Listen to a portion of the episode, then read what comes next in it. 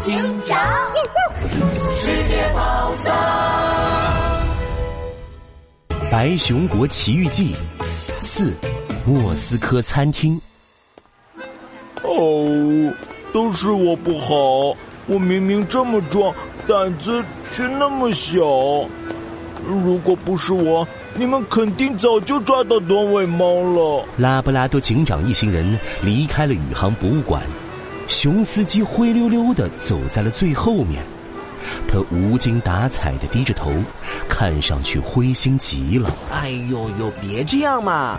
短尾猫可是非常狡猾的大盗，哪有这么容易抓住的？最后的胜利一定属于我们！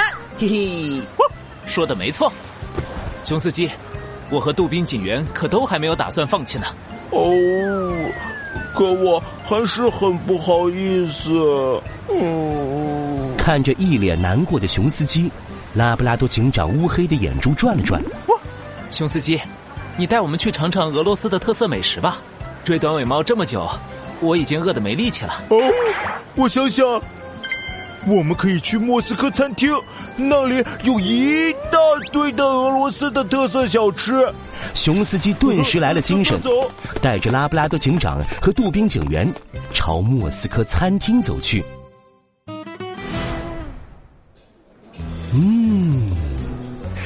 斯科餐厅里到处都是各种各样的美食，香味勾得杜宾警员口水滴答滴答的往下掉。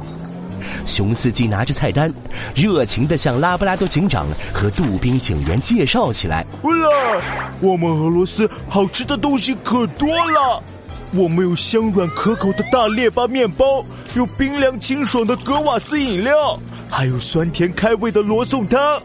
哦，对了，我们俄罗斯的美酒也很出名哦。但我一喝酒就醉，所以我从来不喝酒。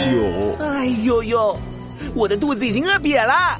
大列巴、格瓦斯、罗宋汤，我全都要。啊，对了，我还要看看他们是怎么做出来的。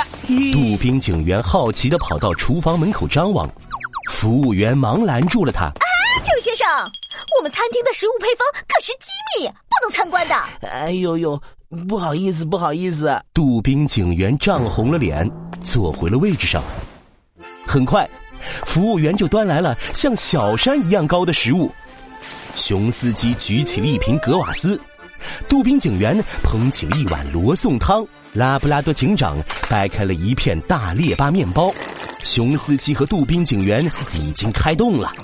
只有拉布拉多警长拿起了面包，放在鼻子上闻了闻，皱起了眉头。不对，这块面包好像已经发霉了。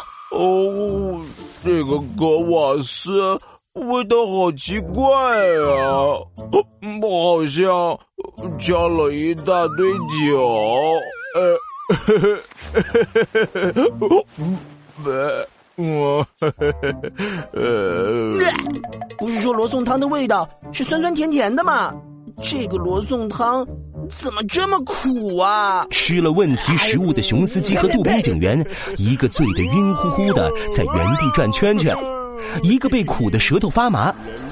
餐厅的其他顾客也全出了事，有的手里的煎饼根本没熟，有的汤里加了一大堆盐。整个餐厅顿时乱成了一锅粥，这一定是短尾猫的恶作剧。杜宾警员，你刚刚注意到厨房里有什么不对劲吗？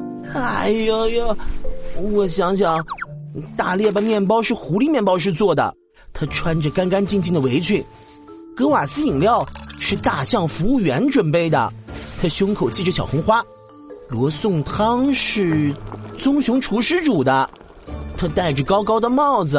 杜宾警员迷迷糊糊的挠挠头，努力回想着厨房里的场景。嗯，我就看了那么一眼，别的都没看见了。对着一大桌子的问题食物，拉布拉多警长陷入了沉思。狐狸面包师穿着干净的围裙，大象店员胸口系着小红花，棕熊厨师戴着高帽子。嗯，好像哪里有点不对劲。盯着手上发霉的大列巴面包，拉布拉多警长乌黑的圆眼睛一下子亮了起来，还给杜宾警员比了个大拇指。我已经知道短尾猫藏在哪里了。大列巴面包是用小麦面粉做成的，在制作时要揉搓面粉，围裙上一定会沾上面粉的痕迹，不可能什么痕迹也没有。那个狐狸面包师一定就是短尾猫假扮的。哎呦呦，呸呸！那我们马上去把他抓回来。正准备逮捕短尾猫的杜宾警员，突然被晕乎乎的熊司机一把抓住。两个人在餐厅里转着圈跳起了双人舞。我了，我又写了首新的诗：月亮高在天，美食在眼前。我与一杜宾共舞欢笑间。呜啦啦！我不会跳舞啊！熊司机，快醒醒呀！杜宾警员手忙脚乱的跟着熊司机的节奏，整个人都头晕脑胀了。拉布拉多警长一个人冲进厨房，但面包台前的狐狸面包师早就不见了。叮，烤箱发出烤好的声音。拉布拉多警长打开烤箱，里面是一个猫爪形状的大面包。这个短尾猫。他的目的究竟是？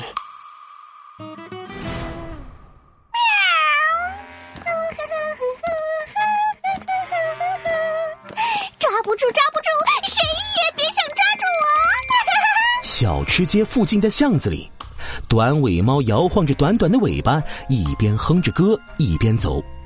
他盯着克里姆林宫的方向，露出了一个诡异的笑容。这一次，我的计划绝对不会再失败。